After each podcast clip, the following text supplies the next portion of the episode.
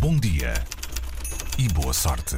Para quem tinha saudades, Isto eram as unhas Alexandre do Alexandre David. David. a bater na mesa. As unhas, que belas unhas. Olá, bom dia. Já sabemos que lá há estudos para quase todos os gostos e hoje pode aparecer um a garantir uma coisa e amanhã pode surgir outra a dizer precisamente Claro, o contrário. é a Mas, magia enfim, dos estudos. Mas enfim, é com isso que temos que viver. Um pequeno introito para avisar que hoje vou falar, claro, de mais um estudo. Este foi feito no Canadá por uma equipa de investigadores do Hospital Infantil de Toronto e diz preto no branco que o uso intensivo de telemóveis e de redes sociais está associado a um aumento dos problemas mentais, comportamentos de automutilação e suicídio entre os jovens, mais nas raparigas.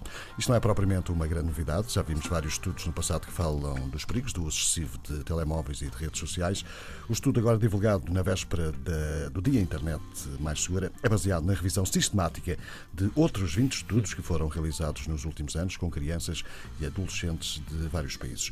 Os investigadores do Hospital Infantil Sick Kids em Toronto analisaram os dados sobre o uso de telemóveis e internet que alertam para as redes sociais poderem afetar a forma como os adolescentes se veem, assim como as relações que criam com quem os rodeia. As comparações sociais e as interações negativas, incluindo o bullying, foram alguns dos problemas detectados.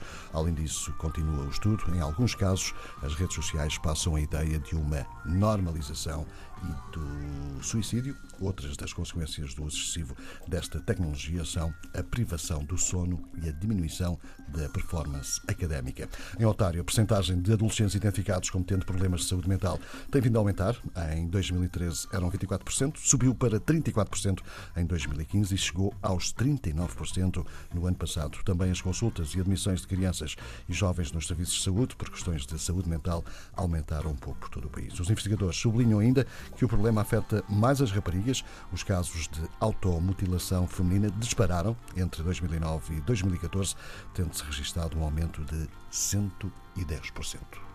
olha, sabes que é verdade, verdade, é que quando se olham agora para as mesas e vemos mais o- os adultos com, com 40 e 50 anos a mexerem nos telemóveis e a estarem com a cabeça centrada nesse aparelho do que necessariamente os jovens, grande parte das Há, vezes pais, até há, há pai- há- há adultos que parecem adolescentes, não E conseguirem largar os telefones. ternos, sim. E se lhes dizes isso, ah, não, eu não.